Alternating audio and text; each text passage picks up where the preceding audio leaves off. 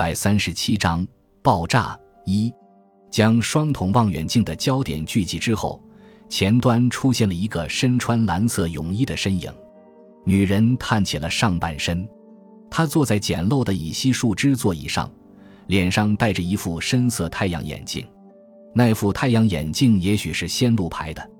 男人躺在女人的边上，他也戴着太阳眼镜，仰天躺着，身上好像涂着防晒油，全身闪闪发亮。胸膛上稍稍有些泛红，女人似乎介意自己的皮肤会被太阳晒黑。随着大遮阳伞阴影的移动，她不断的变换着自己的位置。她不时的擦着自己的手脚，也许是在涂抹着防晒油。然而今天的阳光很强，女人耐不住太阳的烘烤，突然解下泳衣的布带，裸露出白皙的线条分明的躯体。女人皱着眉对男人说着什么。也许是在说没有办法，这样的地方待的时间长了，皮肤肯定会受伤的。男人躺着，他微笑着回答着什么，兴许是在说：“你不是说要到海里去吗？所以才带你来了。已经是九月了，想不到阳光会如此强烈呀。你在说什么？以后紫外线会越来越强啊。”他用双筒望远镜窥探着，一边将聚焦调整到那里。女人放下搭在肩上的浴巾，摘下太阳眼镜，站起身来，接着将放在边上的充足气体的海滨坐垫拿在手里。我去游泳了，你呢？你不要管我，自己一个人去吧。女人穿着沙滩拖鞋向海边走去，她放下双筒望远镜，用自己的肉眼寻找着女人的位置。虽说是九月星期天，湘南的大海边依然挤满了情侣和带家属的游客。何况今年流行蓝色泳衣，他费了好大的劲儿才找到女人的身影。这时，他在海边踏着波浪，正要脱去拖鞋。他一甩掉拖鞋，便抱着充气坐垫走进大海里。他打开放在边上的冷却剂盒的盖子，那玩意儿用塑料袋封着，就放在里面。他将它取出来，慢慢的站起身。梅里绿子不擅长游泳，但是喜欢大海。他抓着充气坐垫，随着波浪摇晃着，能切切实实地感受到自己充分地享受着大自然的恩惠，心情舒畅，甚至觉得连时间都过得非常悠闲。结婚前，她也常常要别人陪她到海边玩。现在的丈夫上燕那时住在藤泽，两人常在横帮幽会，但只要绿子提出想去游泳，上燕立即会改变所有的日程安排，开着自己的帕杰罗汽车。带着他径直奔向海滨浴场，因此在帕杰罗的后车厢里，平时总是放着两人的泳衣。绿子模模糊糊地感觉到，能够如此悠闲的二人世界，也许不能持续多久了。结婚已有一年，至今还没有孩子，应该认真考虑一下了。双方的父母都在念叨着此事，而且两人的年龄也一天天大起来。绿子今年已经二十九岁了。他还想玩玩快艇和潜水，但一想到要有孩子，眼下就不得不忍耐着。没有办法，他死心了。他心想，眼下两人过得非常幸福，想要一个孩子，所以总得牺牲一些寻欢作乐的趣事。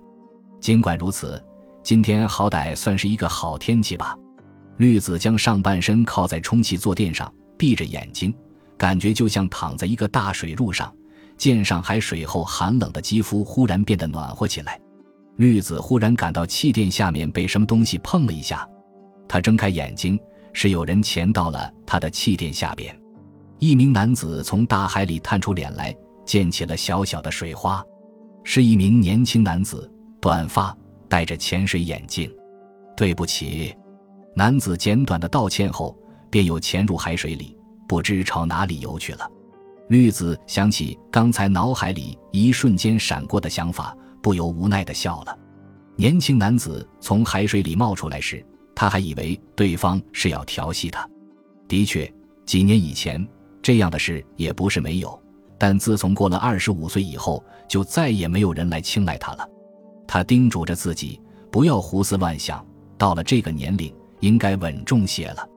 那么，要不要怀孕生孩子？等到绿子意识到时，气垫已经离海滩很远了。四周已经没有什么游人。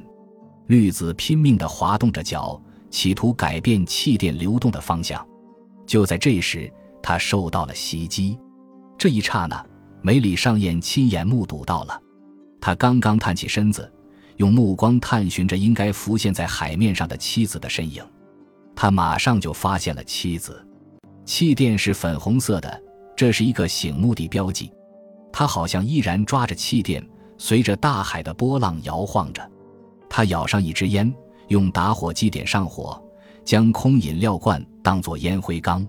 他抽着烟，眺望着妻子的身影，好像有一名男子想要与他搭讪，但随即便游走了。那个混蛋，他这么想到。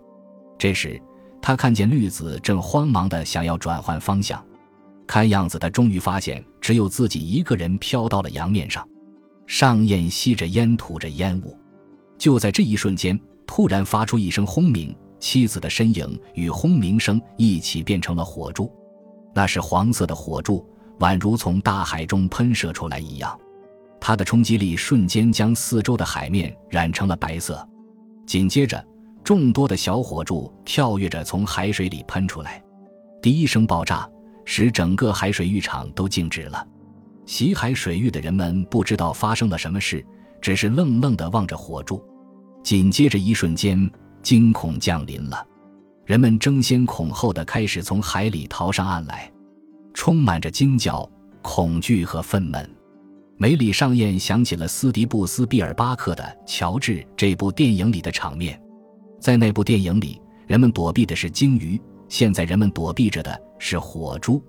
他之所以会想起那部电影里的场面，是因为他还不能完全把握在大海里发生的事情，来不及认真思考。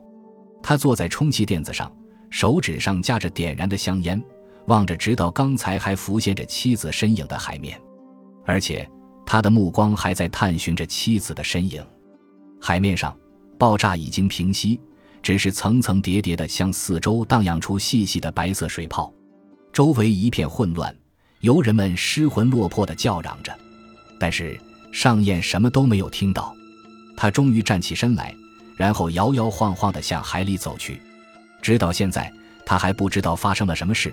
他只知道人们都从大海里逃上岸来，唯独他的妻子没有回来。绿子，你在哪里？不久，上燕看见海面上有一件东西漂浮着，是粉红色的乙烯树枝似的东西。在这一瞬间，他想起那是载着绿子的充气垫子的颜色。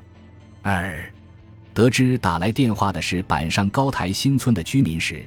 加藤敏夫有一种不祥的预感，那幢公寓当初建造时为了降低造价而忽略了入住居民的隐私性，因而居民间纠纷不断。居民中单身者居多也是原因之一。自从东京制定垃圾回收的新规定以来，已有数年，但他们中有不少人根本不遵守规定。不出加藤所料，那是一个投诉电话。打电话的主妇居住在一楼。诉说楼上的阳台总是往下面扔纸屑，不知如何是好。缠着加藤说，好不容易洗干净的被单又弄脏了，现在如何处理？住在楼上的是藤川君呀，他在家吗？就是因为他不在家，所以我才打电话给你呀。你无论如何要马上想一个办法呀！主妇歇斯底里的叫嚷着。好好，这样吧，我马上就去。挂上电话。